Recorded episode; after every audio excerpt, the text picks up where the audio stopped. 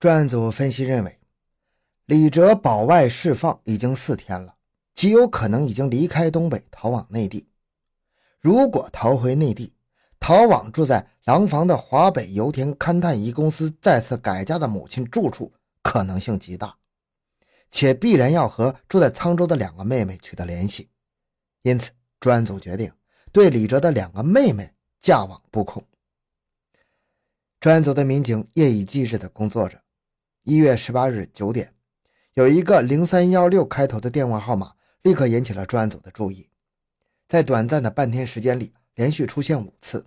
经查，电话来自廊坊的一家公用电话亭。侦破组立即将工作重点转移到廊坊。十八日十四点二十分，运河分局刑警大队长陆瑞兴。南环派出所指导员王彦博分别率领探员常安明、宋朝辉、治安警刘洪记、李宇峰分成两部警车赶赴廊坊，在华北油田勘探一公司公安分处的配合下，经过连夜工作，很快查明了李哲母亲的准确住宅。民警宋朝辉、刘洪记化妆成商贩，守候在公用电话亭两侧。时间一分一秒的过去了，狡猾的李哲没有露面，难道民警们的判断有失误吗？二十二点三十分，陆瑞兴与王彦博决定分兵两路。王彦博连夜返回沧州，继续监视李哲妹妹的动向。陆瑞兴率领其他民警继续留在廊坊。十九日十点四十分，王彦博在沧州截获了两条信息：李先生已在廊坊，如有事，请给零三幺六某某某电话回电。进一步证实李哲就在廊坊后，王彦博立即将情况通报给了刑警大队长陆瑞兴。十一点四十八分，在华油勘探一公司公安分处的协助下，民警们很快查到李哲打电话的公用电话亭。主人却称打电话的人刚走五分钟，去向不明。为了避免打草惊蛇，陆瑞兴迅速调整警力，一面命令刑警安明、宋朝辉在电话亭附近继续架网蹲坑守候，一边与华油公司分处的同志们来到距离李哲母亲所住楼房最近的某号楼的四楼，选准最佳位置。用高倍望远镜密切注视李某住宅的一举一动。二十二点三十八分，李宅客厅的日光灯突然亮了，一个熟悉的身影站起身来，倒了一杯开水，紧接着灯又熄灭了。就在这短暂的几分钟时间里，刑警大队长陆瑞星一眼就认出此人正是李哲。几分钟之后，做好各种战斗准备的民警们悄悄地包围了李某的住宅。二十二点五十分。刑警大队长陆瑞兴率领民警安明、宋朝辉、刘洪记，用熟练的东北口音叫开了李某的住宅门。门刚刚裂开一条缝，民警们就冲了进去，将正坐在沙发上看电视的李哲摁倒在地，一副冰凉的手铐紧紧锁住这双罪恶的双手。次日凌晨五点，李哲被押解到沧州。入夜，运河公安分局刑警大队办公室灯火通明，审讯室内。一场正义与邪恶的较量正在有条不紊地进行着。四天五夜过去了，犯罪嫌疑人李哲未向警方透露半句有价值的线索。陆大队长对症下药，立刻改变审讯策略，和风细雨，以柔克刚。一月二十六日，腊月二十八，按照当地习俗，这天中午吃包子。陆大队长从家里拿过几个荤素可口的包子，给犯罪嫌疑人李哲吃。腊月二十九，侦查员安明的妻子给加班不能回家的丈夫送来年饭、香喷喷的水饺，安明转手就端给了李哲。自知罪恶难逃的李哲，经过民警们连日的政策攻心、教育感化，特别是苦口婆心、利弊兼顾、指导肺腑的话语，终于感动了这个行尸走肉。二十七日十五点，李哲吸完了一支万宝路香烟之后，扑通一声跪在地上，他彻底服了。李哲供称，一九九五年十二月七日二十点，在沧州市团结小区朋友家吃完饭之后，驾驶着红色的三洋幺二五摩托车，漫无目的的在大街上游荡，伺机作案。在水月寺大街路口发现了一个穿棕色大衣的摩登女郎之后，认为她肯定有钱，便产生了抢劫的念头，并尾随至了华北商厦楼下。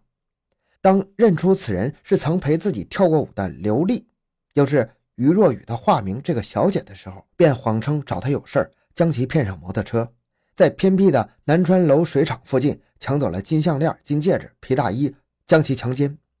后怕事情败露，便杀人灭口，并毁容焚尸。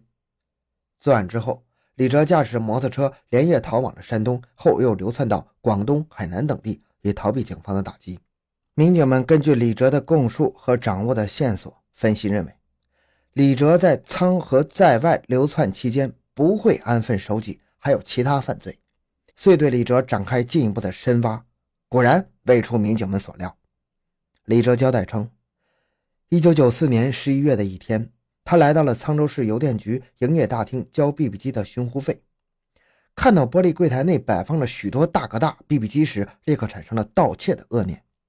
趁着值班服务员不备，用随身携带的别针将柜台锁打开，偷走了摩托罗拉、爱立信、飞利浦品牌大哥大四个 BB 机六个，总价值四万余元。一九九六年一月十五日，他逃回东北原籍。一向好吃懒做、游手好闲的沈奎星。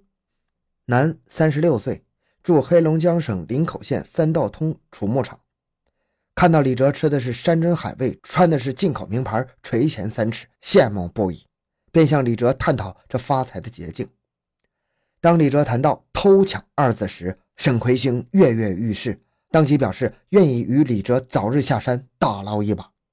一九九六年一月十九日，李哲与沈奎星流窜至唐山市，在小山境内的广州发廊理发时。发现店主黄少林，女，十九岁，浙江省瑞安市人，颈上的金项链，右手上的金手镯，左手的三枚金戒指时，立刻产生了抢劫的恶念。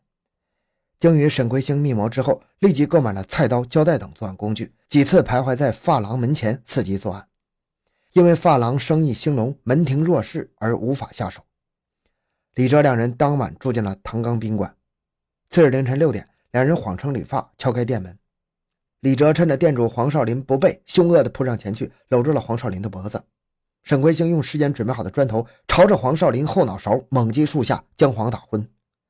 李哲拿起刀来，朝着黄的脖子猛砍一刀，致死黄少林当场死亡。李哲抢走了死者右手上的金手镯。沈奎星在摘三枚金戒指摘不掉的情况下，李哲用菜刀将带有三枚金戒指的右手剁下，用毛巾裹好，装入了衣服口袋。将菜刀上的手印用水洗掉之后，扔进了水缸，逃离现场，逃至了古野的一个厕所内，将金戒指掠下，用毛巾将右手重新包好之后，扔进了厕所，逃回了黑龙江省林口县三道通。一九九六年六月二十八日，沈奎星向李哲提供，住在哈尔滨市长头街黑行五栋楼六二零三的张维斌存有大量邮票，并提供了张的照片。当日中午。李哲几经打听，找到张家，将张的母亲张淑琴手脚捆绑之后，抢走装有大量邮票的皮箱一个，古画一捆，总价值共七十余万元。同时供述了在广东、海南流窜期间，见到夜间女子就实施抢劫，作案无数。听完了犯罪分子令人发指的供述，不知什么原因，参战干警丝毫没有产生轻松感。若是往常，他们每侦破一起大案要案，都会欣喜若狂。可是这次他们心情却十分沉重，连续八天八夜的工作，参战民警的体力渐渐不支。但是为了趁热打铁，他们没有将犯罪嫌疑人李哲投进看守所，而是本着对人民群众高度负责的精神，舍弃了与家人团聚、欢度春节的机会，决心除恶务尽，洗清犯罪嫌疑人的余罪。一月二十七日除夕夜，继续审讯犯罪嫌疑人李哲。